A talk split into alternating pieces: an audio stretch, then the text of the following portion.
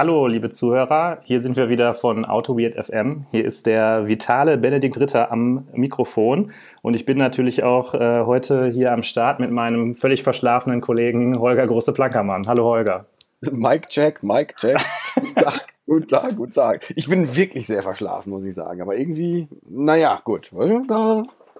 Alles für den Hörer, wie du gerade schon sagtest. Genau, alles im Dienste des Hörers. Ähm, Im Dienste des Hörers habe ich ja jetzt hier heute ausnahmsweise auch mal eine bessere Internetverbindung. Äh, der eine oder andere wird es vielleicht schon mal bei den Aufnahmen mitbekommen haben. Äh, wir haben so ein bisschen immer Internetprobleme, wenn ich von mir zu Hause aus aufnehme, sodass wir uns teilweise mehrere Sekunden gegenseitig nicht hören. Äh, ich bin mal gespannt, wie das heute funktioniert, denn ich bin ja heute im schönen München ähm, für die Woche arbeitsbedingt und nutze hier das Internet im Hotel. Ich hoffe mal, dass es besser funktioniert, als wenn ich zu Hause bin. Hast du da jetzt WLAN oder ist das also, oder per Kabel oder wie funktioniert das jetzt da? Nee, das ist hier WLAN. Ehrlich gesagt. Ah, okay. Ich habe den, äh, den Free Hotspot 03 zugewiesen bekommen und ich hoffe oh. mal, dass hier nicht so viele andere Leute sind, die den jetzt benutzen, um Netflix zu gucken oder sonstiges. Ah, okay. Na, ich bin gespannt, ich bin gespannt. Okay, ähm, möchtest du mal heute die Bierdiskussion eröffnen oder? Ich äh, könnte die Bierdiskussion eröffnen, aber weswegen soll ich die eröffnen, Mann? Also ich habe äh, ja, vielleicht wer, also die, meine, meine drei Twitter-Follower haben es vielleicht mitbekommen. Ähm, du hast mir ein Bier mitgebracht aus Österreich. Das ist der Hammer.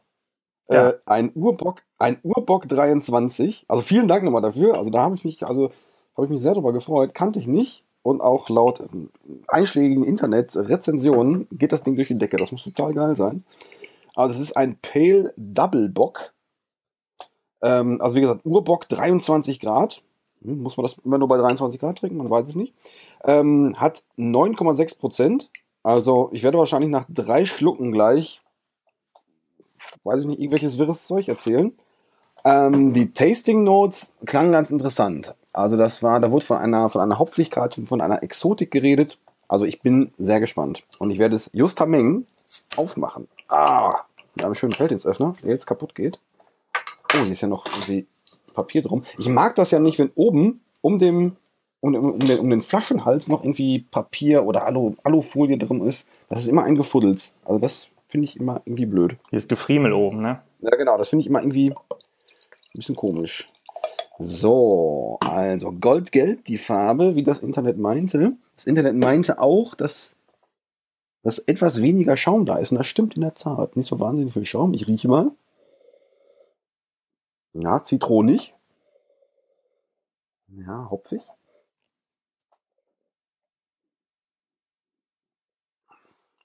Hm. Hm, geil. Nee, also sehr lecker. Man merkt die 9,6 Prozent. Alter!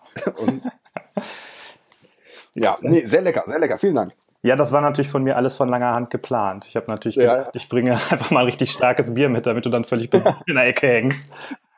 Ähm, nee, also offen gestanden, äh, in Dorf Gastein, wo ich Snowboard fahren war, äh, da gab es nicht so viel. Da gab es auch nur einen Sparsupermarkt und da habe ich das tatsächlich bekommen. Ich war völlig Ach, überrascht, weil die hatten da nur so ähm, die ganz typischen Österreicher Biere irgendwie, die man so kennt. Äh, und das stand Gösser. dann so ähm, irgendwo dazwischen. Und dann habe ich da drauf geguckt und dachte so, Mensch, äh, das wird doch bestimmt dem Holger gefallen. Ja, das ist, soll, soll ja auch eine Microbrewery sein, dieses wie auch immer die Brauerei heißt, das, äh, boah, das ist natürlich jetzt peinlich, ich weiß es nicht. Ähm, liefere ich nach. Warte, warte, das hast du mir noch gerade noch bei Slack geschrieben. Das müsste man doch jetzt eigentlich relativ einfach rausfinden können, oder? Ah, doch, hier, hier, hier sind wir. Äh, Schloss Eggenberg. Ja. Die Microbrewery Schloss Eggenberg.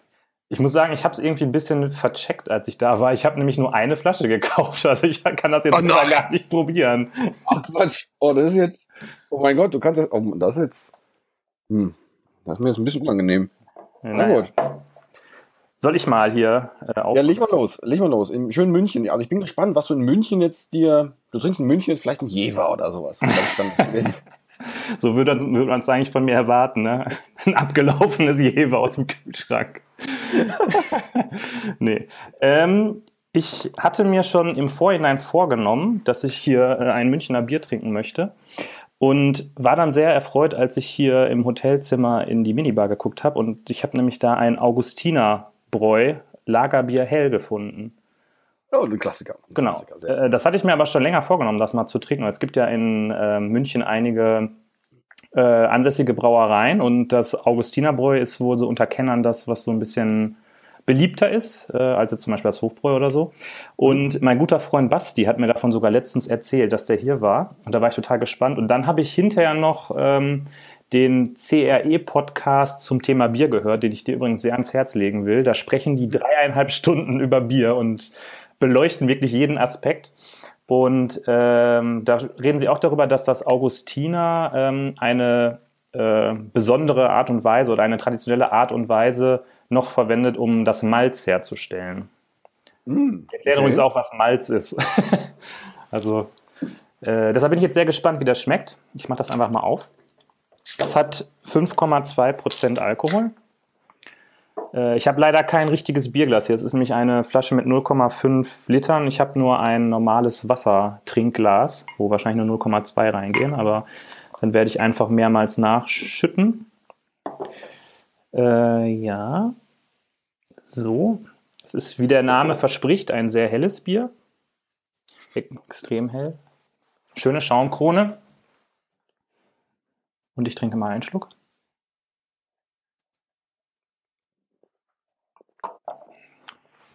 Oh, ja. Ich denke mal, das ist wahrscheinlich so vom Geschmack her das genaue Gegenteil von Dime, denn ähm, es hat also eigentlich überhaupt keine, keine Bitterkeit. Es ist ein sehr, sehr mildes, sanftes Bier. Wer mich kennt, weiß ja, dass ich eher so ein, so ein herber Biertrinker bin, aber ist jetzt so für so einen schönen Abend im, im Hotel zum Podcasten, glaube ich, eine ganz gute Sache. Ja, das klingt doch gut. Ich habe gerade nochmal hier die Tasting Notes gefunden. Das, äh, die möchte ich ganz kurz, mal zum Besten geben. Auf schlosseggenberg.at. Äh, erstmals in den 1970ern präsentiert, war es damals das stärkste Bier Österreichs. Bam. Wie der Name schon verrät, hat es 23 Grad Stammwürze, gelöste Stoffe in der Würze.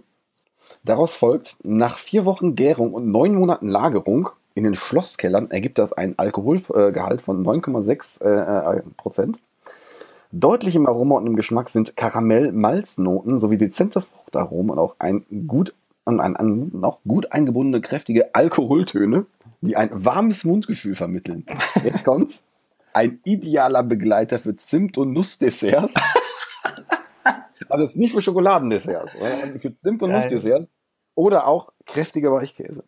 Ja, okay. So, dann sind wir jetzt hier, haben wir den, den Rahmen mal geschaffen. Sehr gut. Ja, gut. Also wir wissen jetzt, ähm, der Mann von Welt, der verlangt zum Nachtisch äh, immer ein Starkbier dazu. Aber nur bei äh, äh, Nussdesserts. Ja. ne? Okay, Mhm. dann äh, wollen wir uns mal nach zehn Minuten hier so langsam dem Thema widmen. Und zwar, Ein Thema haben wir auch noch. Oh, stimmt. ja, stimmt, wir wollen auch noch über, über irgendwie was, was reden, das irgendwie mit Softwareentwicklung zu tun hat. Ah, na gut, na gut. Ähm, und wir haben uns heute mal wieder ein Thema rausgesucht, von dem wir keine Ahnung haben, beide. Ja, in der Tat, du bist, du bist Experte. Ja, ich also, bin, ich bin Experte. Wir sprechen nämlich heute über die Programmiersprache Idris oder Idris, wie äh, manche Kollegen sagen. ich glaube, das heißt wirklich Idris, oder? Also, ist das? Ist das? Ich habe beides schon gehört.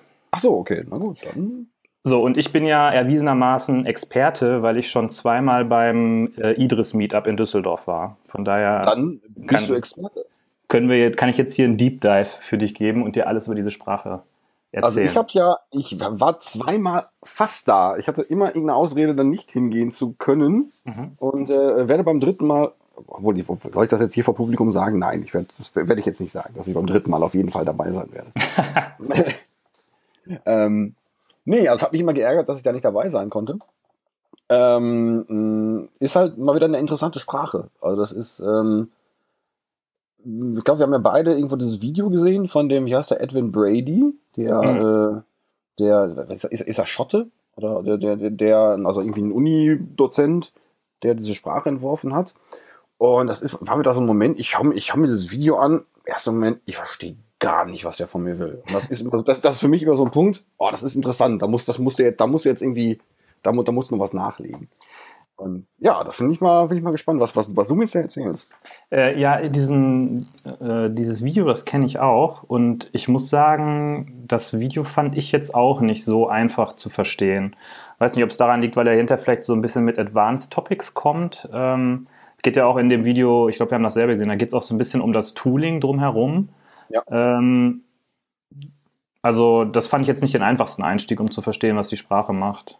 Also da fand ich das, was wir dann bei der User Group gemacht haben, wo wir so ein bisschen hands-on gemacht haben, dann schon ein bisschen, äh, sag ich mal, ja, konnte ich ein bisschen mehr mit anfangen. Ne? Also bei Idris, das werden wir, glaube ich, im Verlauf des Gesprächs äh, noch rausfinden, ist auch so ein bisschen die Frage, äh, wo sind da jetzt so die Real-World-Anwendungsszenarien mhm. für? Ne? Also ja, ähm, vielleicht ich, ich versuche einfach mal wiederzugeben, das, das, das ist noch nicht so wahnsinnig viel, was ich bisher von Idris verstanden habe. Ähm, Idris ist basiert irgendwie auf Haskell, also nutzt zum, also ein Haskell-Syntax. Und so das Kernfeature ist, dass ich, ähm, ja, ich hab, das, das Ding nennt sich ein Dependent Type System, dass ich äh, Funktionen schreiben kann, die Typen zurückgeben. Das, das klingt wahnsinnig abgefahren und irgendwie cool, aber, aber, aber hä?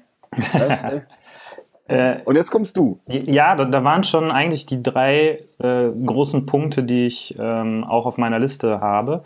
Ähm, vielleicht, also die, die drei Punkte, über die man meiner Meinung nach sprechen sollte, wenn man über Iris spricht, ist einmal das, das was du gesagt hast mit der Haskell-Syntax.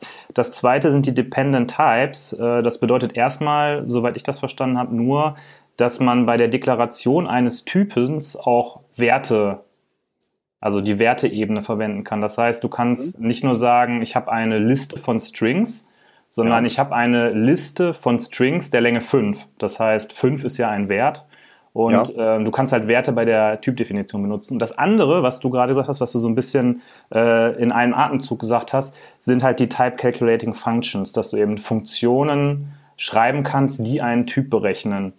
Ähm, ja. Vielleicht gehen wir das einfach der Reihe nach, nach durch und äh, ich versuche einfach mal zu erklären, was ich davon, also was mein Bild darauf gerade ist. Mhm. Cool.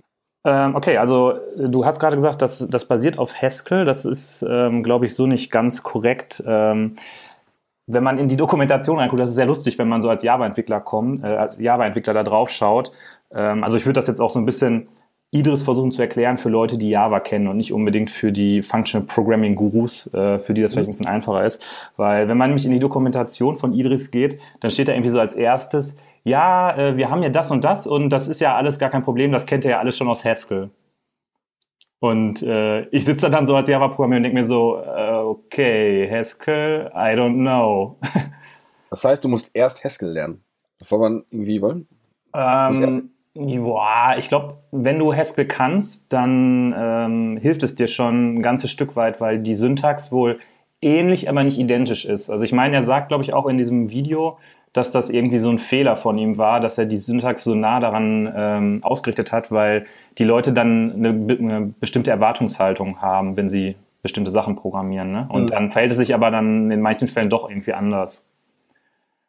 Ähm, aber die Syntax ist erstmal so aufgebaut, dass du, also es ist halt äh, purely functional, das heißt, du hast erstmal nur Funktionen. Du kannst jetzt nicht irgendwie ähm, äh, eine Klasse bauen oder so, sondern das alles ist halt eine Funktion. Mhm. Und ähm, du schreibst normalerweise die, die Funktionssignatur hin, sag ich mal, in, in die erste Zeile. Ähm, ja. Also du sagst meinetwegen, ähm, also sagst den, sagst den, schreibst den Namen der Funktion, Funktion in den Doppelpunkt und dann kommt die ähm, Parameterliste und der Rückgabetyp. Mhm. So, und dann in den Zeilen, die darauf folgen, ähm, machst du dann häufig über ein Pattern-Match, da kommen wir vielleicht gleich noch zu, äh, Implementierung für verschiedene Eingabewerte. Und ähm, was da schon, also das ist jetzt noch gar nicht so Idris speziell, sondern das ist, glaube ich, in Haskell auch so, was ich da schon irgendwie interessant finde. Ähm, sagen wir mal, du hast eine Funktion, die bekommt einen int und gibt einen String zurück. Mhm. Ähm, dann schreibst du, sagen wir, wir können ja mal irgendwie toString nennen, dann schreibst du irgendwie halt toString, Doppelpunkt in Klammern, schreibst den, schreibst den, dass du ein int bekommst und machst einen Pfeil und ähm, schreibst String hin. Dann bedeutet das, ein int geht rein und ein String kommt zurück. Ähm, kurz noch, äh, äh, du meintest gerade, du erklärst das für den, für den, für den, für den Java-Programmierer. Ich kenne zwei, drei Java-Programmierer, die mit, mit Pattern-Matching nichts anfangen können, vielleicht. Ja, also das, das Pattern-Matching, da komme ich gleich noch zu. Ich, oh, oh. Gerade erkläre ich noch, wie man, äh, wie man eine Funktion überhaupt deklariert. Also, Entschuldigung. Genau. Ähm, so, was halt das Besondere daran ist, wenn du jetzt eine Funktion hast, die zwei Parameter bekommt und einen Rückgabewert hast, also sagen wir mal, die bekommt zwei Ins und gibt einen String zurück, der sozusagen diese beiden Ins konkateniert als String zurückgibt, dann schreibst du int File, int File String als Signatur dieser Methode. Das heißt, du hast nicht, es gibt irgendwie keinen Unterschied zwischen was geht raus und was, was geht rein und was kommt raus, sondern das, was am Ende steht, ist das, was rauskommt.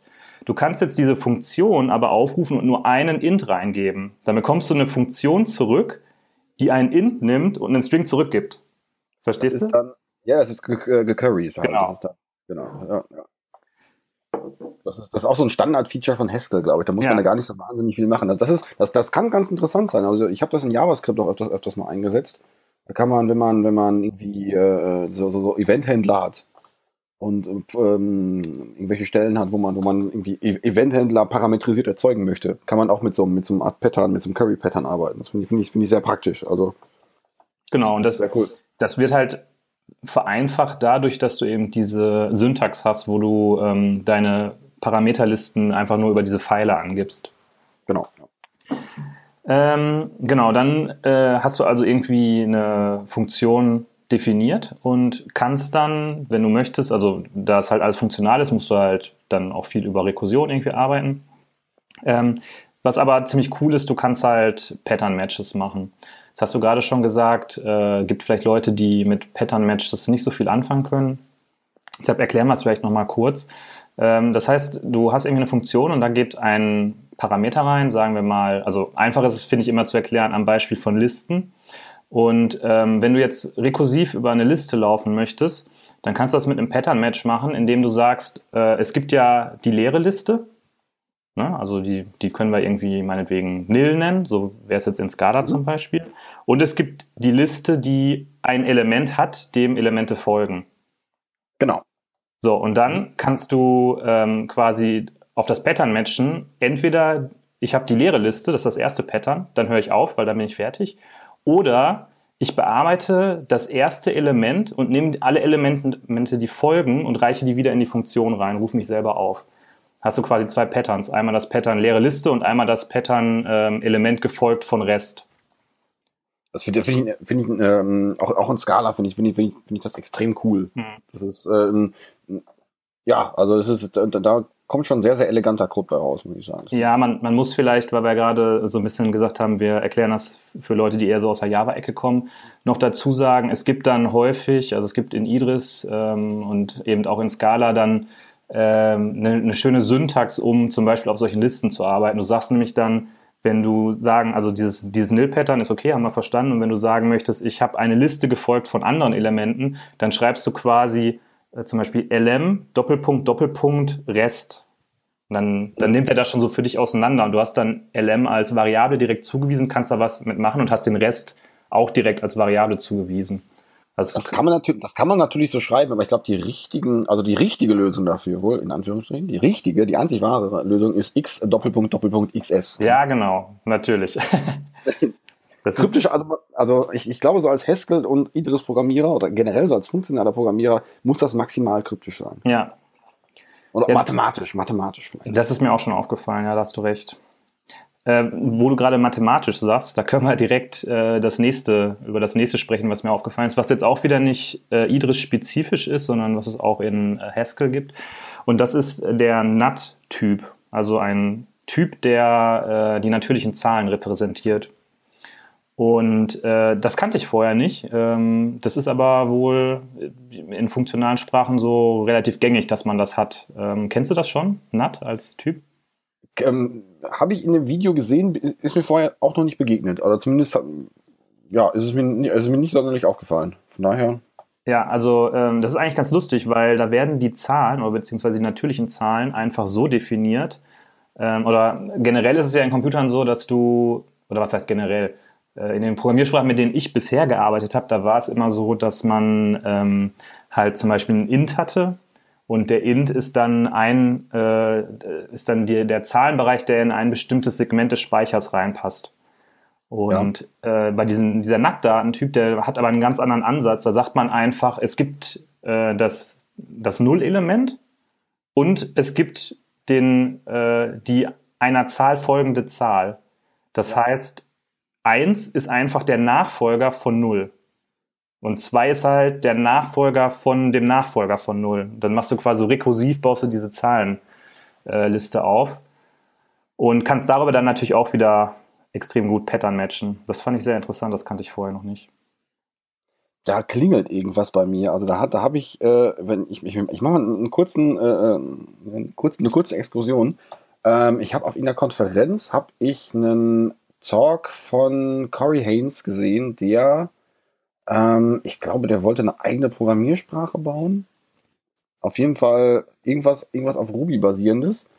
Und ähm, das Ziel war erstmal irgendwie Hello World auszugeben. Aber was, muss, was braucht man, um Hello World auszugeben? Da braucht man doch erstmal auch Strings. Aber um Strings zu haben, braucht man doch vielleicht eine String-Repräsentation. Das sind dann ja irgendwie ASCII oder Zahlen irgendwie. Und er hat dann erstmal angefangen, genau diese natürlichen Zahlen sich, sich zu definieren und hat dann angefangen, natürlich, es gibt ja, gibt ja, glaube ich, so, so fünf, sechs Regeln, die, äh, die, auf natürlichen Zahlen gelten müssen und hat die erstmal angefangen, dann, dann, dann zu implementieren, um dann schlussendlich Hello World auszugeben. okay. Das fand ich dann doch sehr sympathisch, muss ich sagen. Ja. Okay. Also ich bin, glaube ich, doch schon über diesen äh, Nachttyp dann doch gestolpert, jetzt, jetzt wo du sagst, es klingelt was. Äh, ja, vielleicht können wir das auch nochmal in die Show Notes verlinken. War das irgendwie, hast du das auf einer Konferenz live gesehen oder war das ein Video? Das war auf der CraftConf ähm, letztes Jahr und ich, ich gucke gerade mal. Aber ich glaube, ja. dass das Video, das Video finde ich noch. Okay. Mhm. Gut, also das, das wäre so, das wären so ein bisschen, ähm, ja, ach nee, da fällt mir gerade ein, eine Sache haben wir noch vergessen. Wir wollten noch über die ASTs sprechen. Ähm, dann haben wir, glaube ich, erstmal so ein bisschen umrissen, was, ähm, äh, was Idris so ausmacht. Mhm. Und äh, AST, das steht für Abstract äh, Syntax Tree. Nein, Unsinn. Äh, ich bin gerade völlig, völlig durch den Wind. Ich meine natürlich ADTs, äh, Abstract Data Trees. Ähm, äh, Abstract Data Types. So, jetzt haben wir es. Abstract Data Types. Äh, und die Idee ist quasi, dass du, dass du ähm, sagst, ich habe irgendwie, ähm, ich irgendwie Elemente und ähm, diese Elemente können halt verschiedene Typen, also können halt verschiedene Dinge darstellen. Ähm, sagen wir zum Beispiel mal, weil, weil, ich das gleich noch aufgreifen werde, ich habe irgendwie so ein ähm, String-Template, was man mhm. ja von String.format kennt. Und wenn ich das jetzt tokenisen will, also sagen will, was, was kann da drin vorkommen, dann könnte ich ja sagen, äh, das Prozent i, das repräsentiert eine Zahl, ähm, das Prozent s, das repräsentiert einen anderen String, den ich einsetze und äh, alles andere, also das, was dazwischen steht, ist halt ein Literal. Dann könnte ich halt ja. sagen, mein Format ADT, ähm, der ist halt entweder eine Number gefolgt von einem Format oder ja. ein String gefolgt von einem Format oder eben ein Literal äh, gefolgt von einem Format. Darf ich dich kurz unterbrechen? Ja. Äh, äh, ich glaube, du redest auch nicht von, von einem äh, Abstract Data Type, du redest von Algebra Algebraic Data Type. Ja. Das, ähm, dann, ich glaube, dann haben wir es jetzt. Ja. Guck mal, ja. da sieht man mal, was das auslösen kann, wenn man äh, ein Typo in seinen Shownotes hat. Dann fängt man an, völlig ja. wirres Zeug zu reden. Ich habe mir das nämlich hier auf meinen Shownotes irgendwie falsch aufgeschrieben und war dann völlig durcheinander. Weil der, die, äh, der, der Abstract Data Type, das ist doch sowas aus, aus kenne ich noch aus Turbo Pascal, ja. sowas, aber das hat, da hat damit gar nichts zu tun. Also irgendwie, ja. Genau. Ist was, was eher Imperatives. Also. Gut, also ich hoffe, wir haben genug Verwirrung gestiftet. Äh, mhm. ähm, wir, sammeln, wir sammeln uns mal ganz kurz. Genau. also jetzt hier eine schöne Melodie einspielen oder so. Vielleicht wird das die Folge, wo wir das erste Mal Post-Production haben und den Unsinn rausschneiden, den wir geredet haben. Nein. Ähm, vielleicht für die Leute, die äh, Scala machen, ähm, die wissen wahrscheinlich, dass man das in Scala in der Regel über äh, Case Classes abbilden kann und entsprechend Sealed Trades. Das heißt, man macht so ein, so ein Sealed Trade, von dem kann man nur erben äh, innerhalb der Datei, in der er definiert ist. und schreibt dann verschiedene Case Classes als Implementierung davon. Und darüber kann man dann eben auch wieder diesen Pattern Match machen. Dann kann man halt sagen, okay, äh, hier oben kommt äh, mein, mein Trade rein und dann matche ich über alle möglichen Implementierungen, weil ich ja eben weiß, was alle Implementierungen sind, dadurch, dass dieser Trade halt versiegelt ist sozusagen. Mhm. Das ist eigentlich auch noch ähm, eine ganz nette Sache in, in Idris und halt nochmal ein Stück schlanker als in Scala von der äh, Definition her, wie man es hinschreiben kann. Ja. Also das, das, das Beispiel, das Printf-Beispiel fand ich dann auch, fand ich mit sehr wenig Mitteln doch recht, recht, recht beeindruckend. Also, ja. dass man irgendwie dann, du hast dann nur ein Formatstring angegeben und das Ding konnte, konnte direkt typechecken. Das genau. fand, ich schon cool. Fand ich schon cool.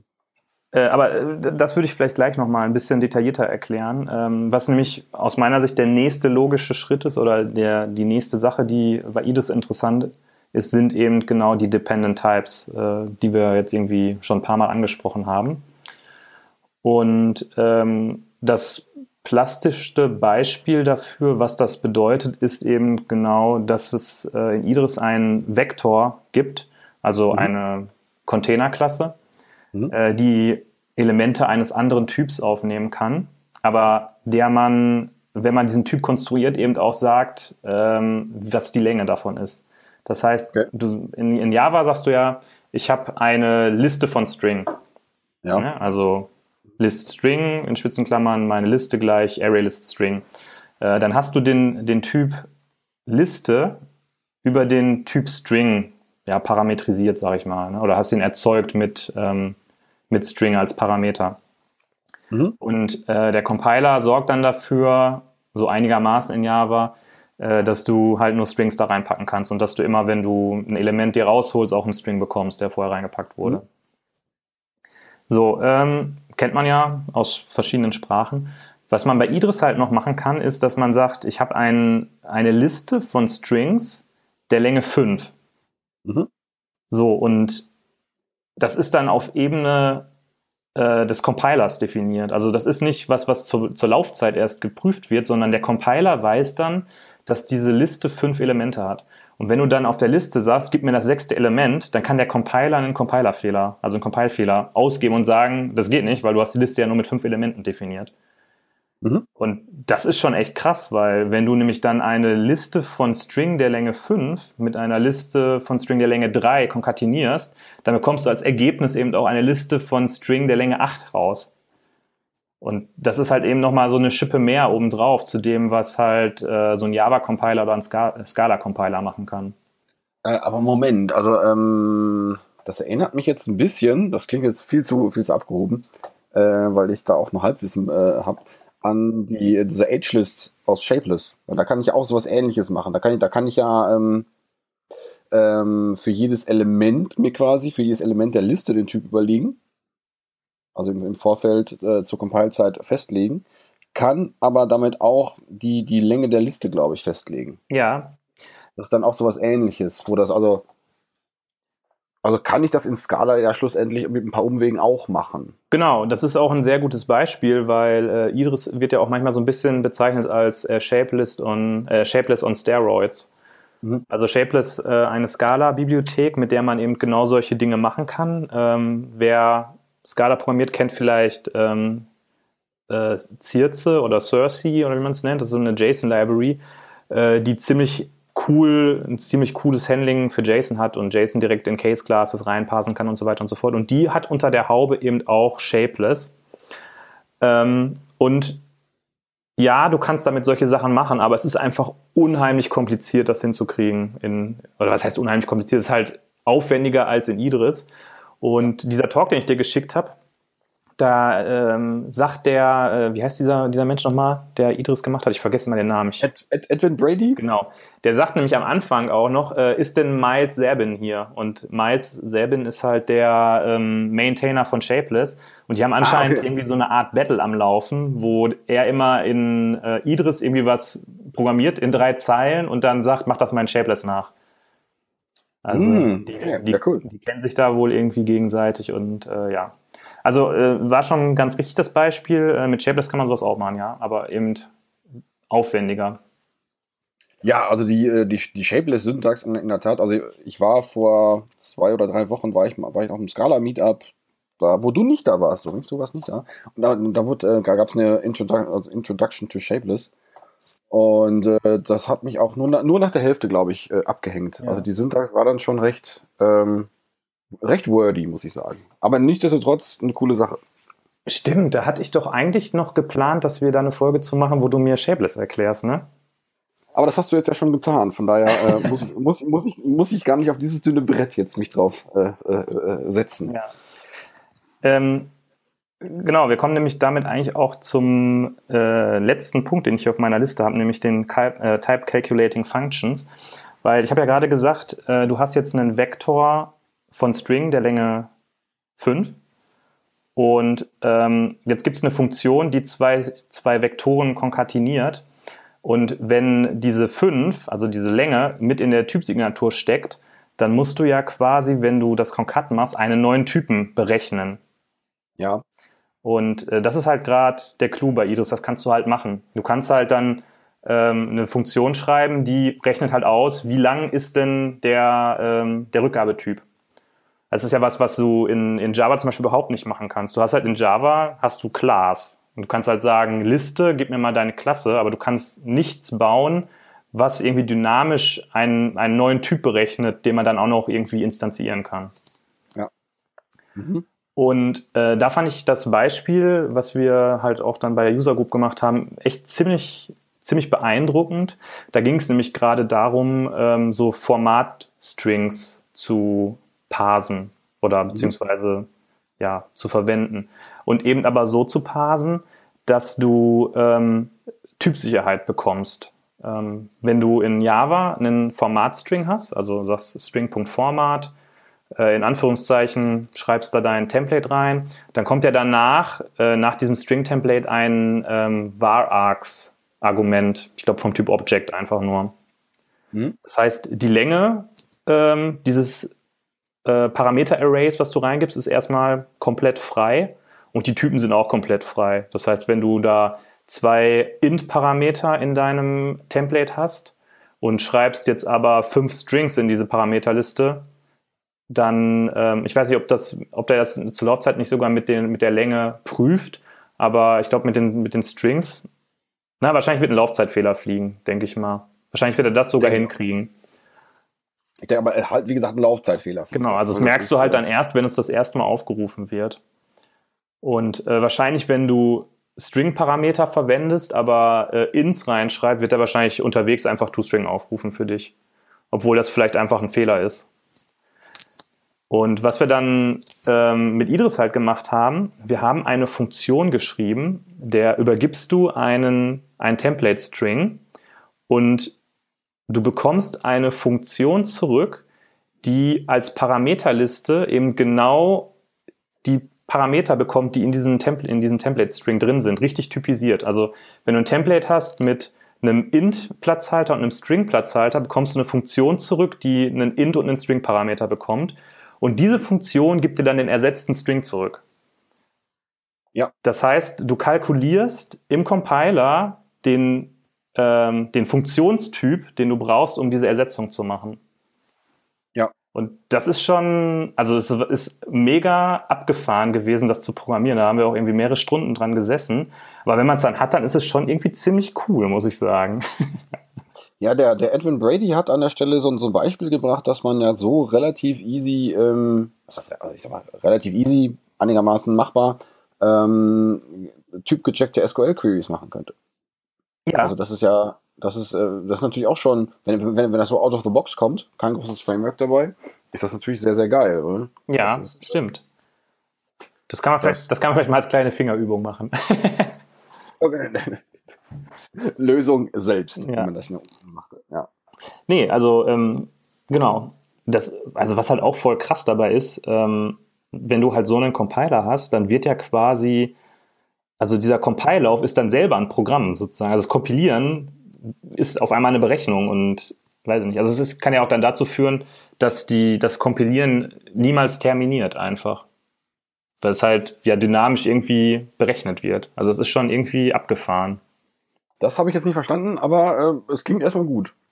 Ja, also diese Kalkulation des Typs, die du für den Compiler brauchst, da schreibst du ja eine Funktion. Und kannst dann natürlich ja. auch was bauen, was nicht terminiert, einfach. Ach so, das meinst du. Ja, okay. Das, ja, heißt, das, kann natürlich sein. Das kann natürlich sein. Das heißt, genau. der Compile-Off terminiert dann einfach nicht mehr, weil er fröhlich vor sich hin irgendwelche Typen berechnet. Ja, gut, dann wird er natürlich, keine Ahnung, läuft da, läuft da 100 Mal durch und bricht dann ab, weil das ist ja. also, ja, gut, ist ja keine Ahnung, ist ja, wenn du dann die fröhliche Rekursion da drin hast. Ja. Ähm, ich fand es gut, dass du gerade das mit dem SQL gesagt hast, weil ich hatte ja vorher schon so angeteasert, äh, wo ist da jetzt wirklich so das, der Real-World-Anwendungsfall?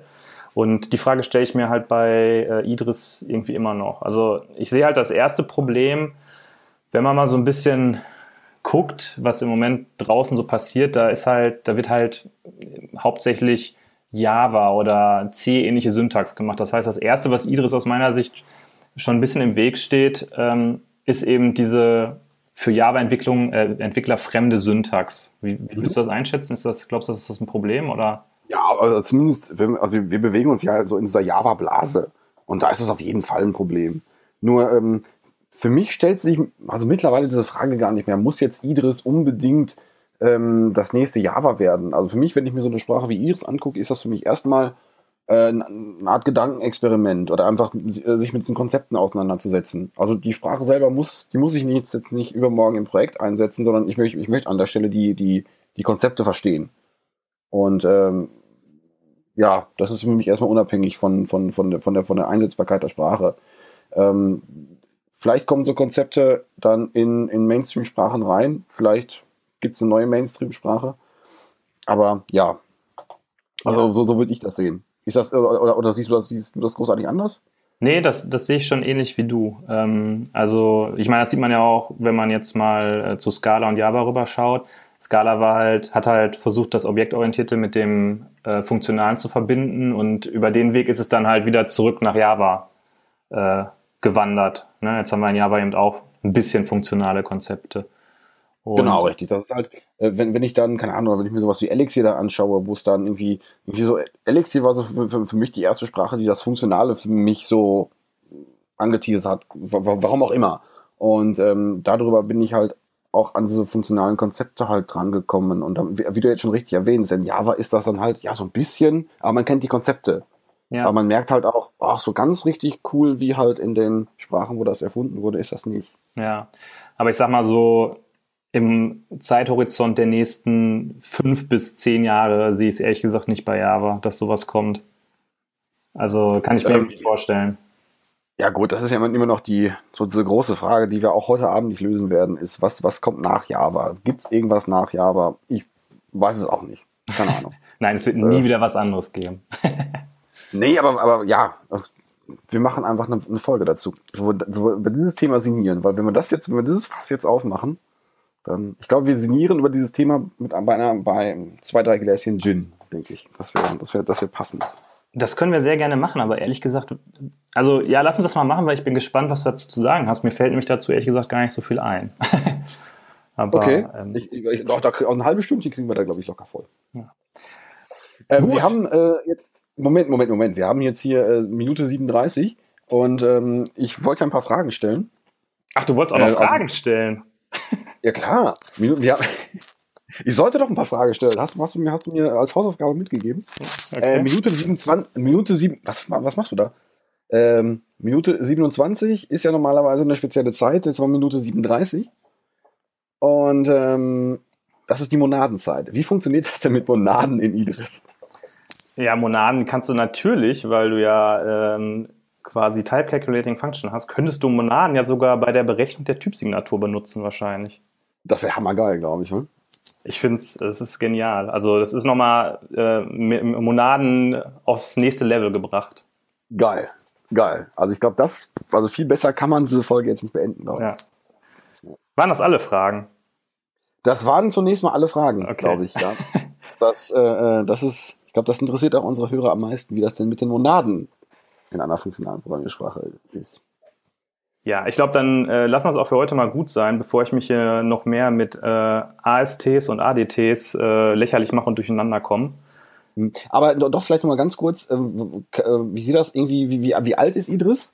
Also ist das, ist das jetzt von, von, von gestern auf GitHub entstanden oder ist das irgendwie, ist, ist das schon ein bisschen, ist das stabiler? Könnte man das theoretisch im Projekt einsetzen, wenn man, wenn man das wollte? Ähm, also es ist, nicht, es ist nicht erst gestern auf GitHub entstanden, es ist aber trotzdem eine relativ junge Sprache. Äh, ich versuche hier im Hintergrund gerade mal zu spicken. Ähm, ich meine, ich hätte was von 2015 gelesen. Ja, okay, gut, das, das, das, das ist ja schon mal so eine Hausnummer. Ob das jetzt 14 oder 16 ist, ist egal, aber äh, also recht jung, da, da passiert noch ein bisschen was. Ah, nee, ich, äh, 2014 steht hier, aber ich meine, der äh, Kollege, von dem ich schon wieder den Namen vergessen habe, hat auch gesagt, dass man, dass es nicht dafür gedacht ist, jetzt, ist jetzt irgendwie in Produktion zu benutzen. Also er selber sieht es, glaube ich, auch eher als äh, Forschungs, Forschungsprojekt. Mhm. Ja. Ähm, ja, also ich fand, was ich, was ich vielleicht noch ganz kurz ergänzen möchte, wenn wir, wenn wir zum, bei, bei zum Allgemeinen sind, ähm, in dem Video, was wir natürlich auch verlinken werden, ähm, hat er ähm, irgendwie gezeigt, wie man damit drin ent entwickeln kann. Und das, die, die lustige Anekdote, äh, die, die ich da fand, war, ja, ich benutze jetzt hier an der Stelle Atom. Ähm, ich habe sonst eigentlich immer VI benutzt und am Ende kamen die Leute halt immer zu, äh, zu mir und sagten, ja, ähm, deswegen, also ich, ich würde ich würd, würd Idris gerne benutzen, aber ich will kein VI benutzen. Und jetzt hat er, hat er Atom benutzt und es gibt vernünftige Atom-Unterstützung wohl. Also da kann man mit, mit, dem Atom wohl einigermaßen komfortabel auch schon, auch schon arbeiten. Ja, das stimmt, okay, weil, weil, weil du das fast jetzt gerade auch nochmal aufmachst, dann sage ich da auch nochmal kurz was zu. Also ich habe ehrlich gesagt echt ein Problem, das Tooling bei mir richtig hinzukriegen, weil ähm, das äh, Toolkit, was bei Idris mit dabei ist, man kann das, wenn man auf Mac arbeitet, einfach über Homebrew installieren. Mhm. Ähm, das, das Tooling, was dabei ist, das ist halt so, dass es halt, wenn du einen Editor baust, kannst du es einfach ansprechen. Das heißt, äh, er benutzt wahrscheinlich VI und hat dann mal eben schnell sich da so ein bisschen VI-Zeug zurechtgehackt. Ähm, das Tooling im Atom, das ist so, ich habe es halt erst mit dem Atom probiert. Das funktioniert auch erstmal zu installieren, aber wenn du irgendwie eine REPL starten willst oder so, oder wenn du einen Case-Split machen willst, ähm, dann manchmal funktioniert es, manchmal funktioniert es nicht. Äh, zur Erklärung kurz, ähm, bei Idris, du hast halt diesen Compiler, der ja sehr viel mehr weiß als jetzt einen, einen Java-Compiler oder einen Scala-Compiler. Und der kann dir halt echt helfen, wenn du deine Funktion schreibst. Das heißt, wenn du jetzt, ich hatte ja vorhin dieses Beispiel mit der, ich möchte über eine Liste irgendwie laufen und muss, muss dann Pattern-Match machen, dann kannst du einfach mit dem Cursor auf äh, dein, ähm, deine Eingabeliste gehen und kannst dem Compiler sagen, mach mir mal ein Pattern-Match und gib mir die, die Patterns an, die man implementieren muss. Und dann baut er dir das schon alles so auf. Mhm. Äh, und der nennt es dann halt auch immer Type-Driven Development, weil du hast halt die Typen und die Typen führen dich dann zur richtigen Lösung, indem du immer wieder sagst, okay, mach mir mal hier einen Case-Split und teile mir das mal auf und was muss ich jetzt als nächstes programmieren. Du musst dann im Endeffekt nur die Löcher füllen, die überbleiben. Also Case-Split ist dann letztendlich, der baut dann so quasi die, wir haben ja gerade von Pattern-Matching gesprochen, der baut dann die einzelnen äh, Bestandteile dieses Patterns. Also wenn du eine Liste hast, ist das dann irgendwie Lehrer, äh, Lehrerfall und, und, und XXS-Fall. Genau. Das, genau. Das macht er dann für dich. Ja, das sieht schon, das ist schon, sieht schon ziemlich cool aus. Ja. Und äh, zu dem VI-Tooling kann ich noch sagen, äh, ich hatte angefangen, mir das anzugucken. Ähm, ich bin aber ehrlich gesagt auch nicht tief genug drin in VI. Und habe es dann einfach nicht auf die Reihe bekommen. Also es gibt ja bei VI dann auch wieder verschiedene ähm, Plugin-Management-Systeme und dann fängst du irgendwie da an und dann kommst du irgendwie auf einen Blogpost, wo einer sagt, nee, du musst aber irgendwie äh, Star VI benutzen, weil das führt ja äh, Emacs und VI zusammen und keine Ahnung was. Und da war ich dann raus. Da habe ich dann gedacht, okay Leute, ich habe jetzt echt keine Zeit, hier mir einen halben Tag irgendwie einen Texteditor zusammen zu konfigurieren, damit ich Idris programmieren kann. Sehr schön, sehr schön. Ja, da, also das nochmal zum Abschluss. Ja. Ein bisschen Gebäsche zum Abschluss. Genau. Ähm, ja, nee, also äh, halten wir fest, ich geh, äh, bin beim dritten Idris Meetup, bin ich hoffentlich am Start. Holger, du hast es jetzt on air gesagt. Also wenn du dann nicht ich habe gesagt, dass ich auf, ich habe gesagt, dass ich auf jeden Fall vielleicht dabei bin. Und ähm, ich weiß gar nicht, wann das nächste Mal ist. Aber das ist schon übernächste Woche. das ist schon über, als ob ich so lange im Voraus planen würde. Am 29. Ähm, Ihr seid ja auch viel zu weit im Voraus, ihr hängt mich jetzt ab. Nee, aber äh, äh Idris finde ich nach wie vor spannend und ähm, ein bisschen, bisschen mehr weiß ich jetzt. Und ja, ich bin gespannt, was da noch so alles passiert. Ja, okay. Vielen Dank für diese Einführung. Gerne, dann äh, geleite ich mal die Hörer nach draußen. Ne? Äh, äh tun Sie das mal. Genau.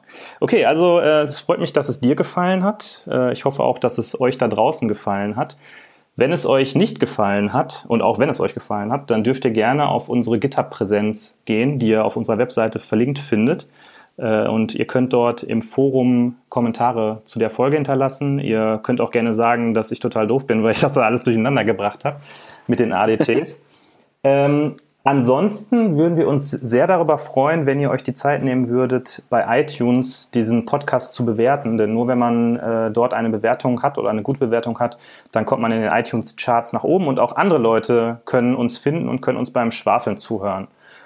Das war's für diese Woche. Das war's von Idris. Äh, danke fürs Zuhören und ähm, wie immer frage ich den Holger noch irgendwelche letzten Worte.